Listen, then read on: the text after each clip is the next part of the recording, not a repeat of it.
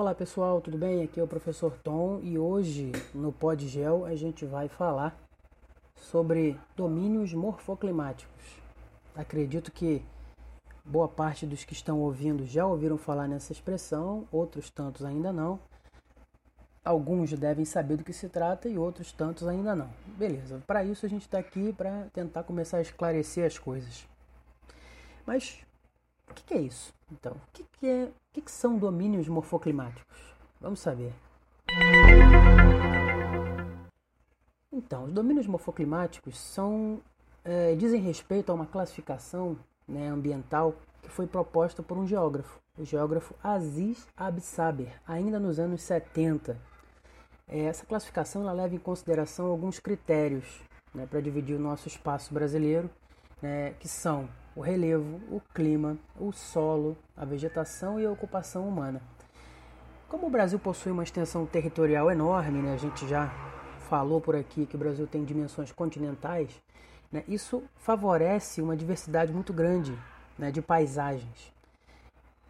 Principalmente também pela sua extensão no sentido norte-sul, que faz com que a gente esteja aí dentro da faixa tropical, mas também uma parte pequena, mas que existe aí, fora da faixa tropical, na faixa subtropical. Essa, esse tamanho no sentido norte-sul, ele facilita essa diversidade de paisagens. A gente tem seis domínios morfoclimáticos. Vamos lá. Domínio amazônico, o domínio do cerrado, o domínio dos mares e morros, o domínio da caatinga, o domínio das araucárias e o domínio das pradarias. Tá. Vamos a eles.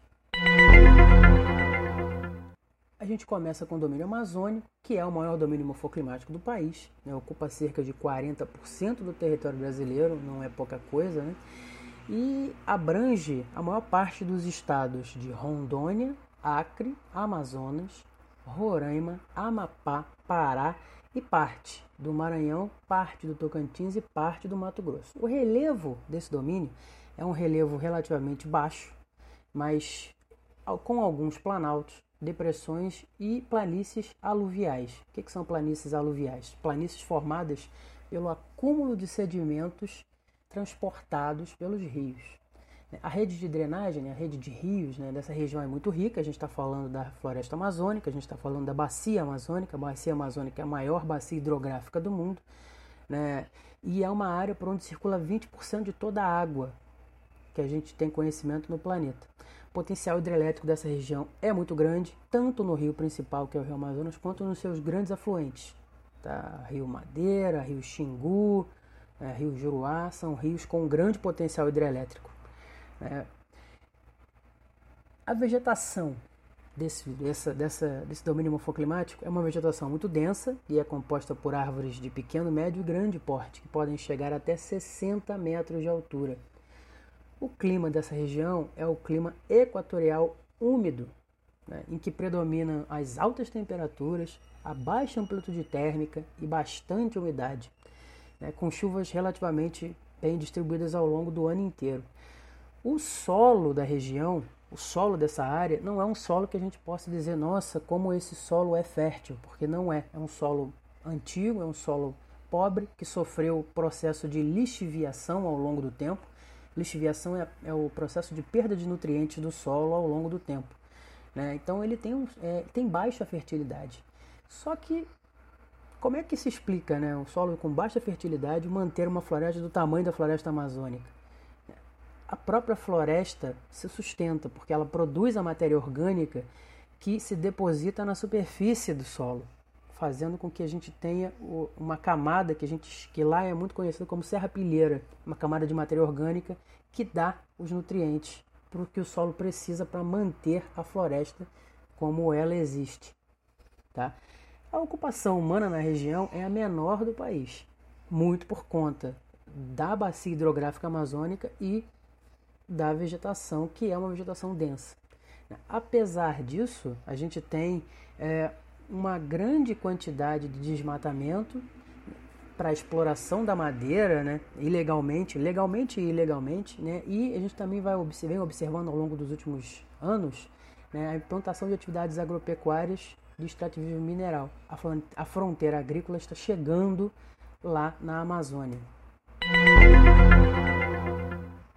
Bem, o segundo domínio que a gente vai falar é o domínio do Cerrado, né, que tem cerca de 2 milhões de quilômetros quadrados e é o segundo maior domínio morfoclimático do país. Ele se localiza numa região de relevos planálticos, no planalto central do país, com diversas chapadas e chapadões. É, como esse domínio natural está no interior do país, o tipo de clima dele é o, time, o tipo tropical continental, ou tropical típico, né, que a gente pode falar também, é, em que predomina a alternância entre uma vegetação, uma estação, desculpa, seca e uma estação quente e úmida. A vegetação desse domínio morfoclimático é uma vegetação adaptada a essa alternância de estações seco, quente e úmido, né? que é composta por gramíneas, arbustos e árvores de pequeno porte, com galhos retorcidos e cascas grossas, que perdem parte das suas folhas durante a estação seca.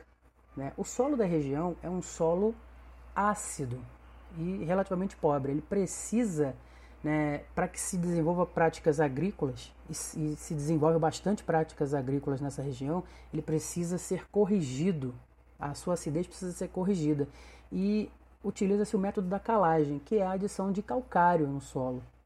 Tá? A rede de drenagem, né, os rios da região, são compostos principalmente por rios das bacias do Tocantins-Araguaia, do Paraná e do Paraguai. Também é influenciado pela alternância de estações que essa região possui. A ocupação humana ela se intensifica principalmente a partir dos anos 60 do século 20, né, por conta da introdução da cidade de Brasília na região, na área do Cerrado, e também pela expansão da fronteira agrícola. O terceiro domínio que a gente vai falar é o domínio dos mares de morros.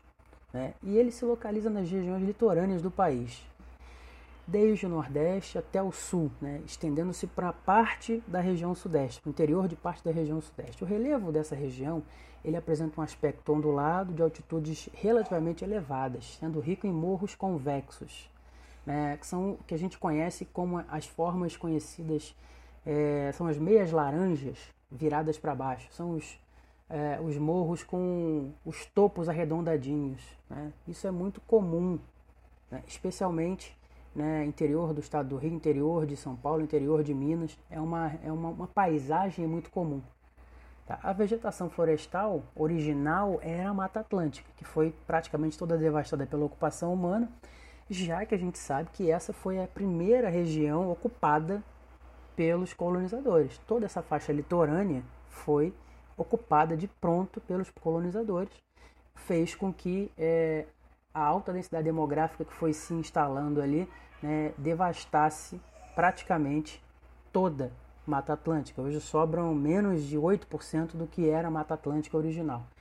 O clima característico dessa região é o tropical litorâneo, que é muito úmido, com chuvas bem distribuídas ao longo do ano inteiro, né, com, é, relativamente bem distribuídas. Né, você tem uma concentração um pouco maior na, nos, nos nas estações quentes e no inverno, é, em pontos específicos, você tem uma redução de chuvas até razoável.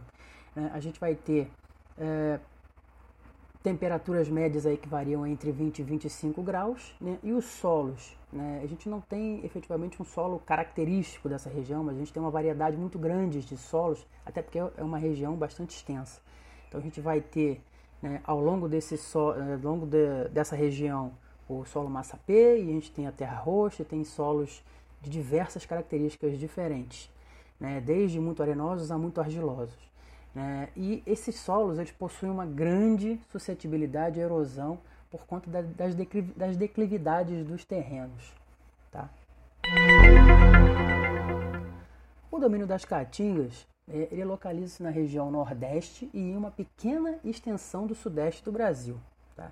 Abrange uma área de 1 milhão de quilômetros quadrados, mais ou menos, que envolve o estado do Ceará e parte dos estados da Bahia, de Sergipe, Alagoas, Pernambuco, Paraíba, Rio Grande do Norte, Piauí e Minas Gerais. O clima predominante nessa área é o semiárido, com altas temperaturas e chuvas escassas e irregulares, tá? havendo grandes períodos de estiagem. A vegetação é composta por arbustos, árvores de pequeno porte e raízes profundas. Né? E as plantas são basicamente xerófilas, que são plantas adaptadas a baixa umidade. Essa vegetação, que só é encontrada no Brasil, né, é que tem o nome de Caatinga. Geralmente essas áreas da Caatinga estão localizadas em regiões interplanáuticas e apresentam um relevo composto por depressões e algumas regiões de planalto, chapadas e chapadões. Os solos são pouco profundos, ricos em minerais e argila e geralmente com alta concentração de sais minerais, que são solos salinos. O domínio das araucárias já está na região sul do país, né? predomina na região sul do país, com 400 mil quilômetros quadrados mais ou menos. A sua vegetação é rica em árvores da espécie Araucária augustifolia, que é conhecida como a araucária ou pinheiro do Paraná. O clima nessa região é o clima subtropical úmido, tá? Com chuvas regulares o ano inteiro e uma temperatura mais amena, mas com médias anuais aí que variam entre 14 e 22 graus. Nessa região predominam os relevos planálticos, os tabuleiros, os planaltos basálticos e as escarpas. E os solos são muito variados. A ocupação humana ela tem sido intensa na região, com desenvolvimento de atividades agropecuárias modernas e cidades de pequeno, médio e grande porte. A exploração da vegetação original foi muito intensa, pois a madeira araucária é muito valorizada. Tá? E chegando ao final, a gente tem aí o domínio das pradarias, que fica lá no extremo sul do Brasil, especialmente ali na região sudoeste do Rio Grande do Sul. Dentro do território brasileiro, chega ao sudoeste do Rio Grande do Sul, mas ela, o domínio das pradarias, ele se estende pelo Uruguai e pela Argentina. A vegetação desse domínio, ela é basicamente composta quase exclusivamente por gramíneas, né? são os campos, com exceção das áreas próximas dos rios, que você tem mata um pouco mais desenvolvida. O clima predominante também é o subtropical, assim como no domínio das araucárias, Tá? É muito úmido com temperaturas amenas. O relevo ali é plano, levemente ondulado e composto por pequenas colinas, que são conhecidas lá na região como coxilhas. Existe uma grande variedade de solos na região que são constituídos principalmente pela decomposição de rochas basálticas, fato que proporciona a existência de solos relativamente férteis. Desde o século XVII com a produção de arroz que é intensa, trigo e soja também, tem contribuído para a arenização do solo. Né? O que, que a gente tem lá como uma característica né, importante? Desertificação, certo? É... E vamos lá. É... Bem, a gente falou das seis, dos seis domínios morfoclimáticos, mas Quer dizer então que termina um, começa o outro, né? Não, na verdade não. A gente tem entre os domínios morfoclimáticos as chamadas faixas de transição. O que, que seriam essas faixas de transição? São áreas intermediárias entre esses domínios e que possuem características muitas vezes de dois ou mais tipos de domínios morfoclimáticos. Isso dificulta, quase impossibilita, né, as, a, é, quase impossibilita a classificação dessas áreas. Por isso elas são chamadas de áreas de transição é, do domínio amazônico para o domínio do cerrado, você tem áreas que não apresentam necessariamente apenas características do domínio amazônico, nem só do domínio do cerrado. Então, essas áreas de transição entre o amazônico e o cerrado, entre o cerrado e araucária, entre o cerrado e os mares de morro, entre o cerrado né, e uh, a caatinga, entre os domínios a gente vai ter as conhecidas, as chamadas faixas de transição eu coloquei, não coloquei como um domínio morfoclimático por conta do que eu estou falando aqui agora. Tá? Então é isso, pessoal. A gente chega no final de mais um episódio e eu espero que possa ter ajudado vocês aí mais um pouco. Vamos continuar e sempre eu sempre estou aí aguardando, estou aberto aí a sugestões e buscando sempre melhorar é, isso que a gente vem fazendo, ok? Um abraço a todos e até o próximo episódio.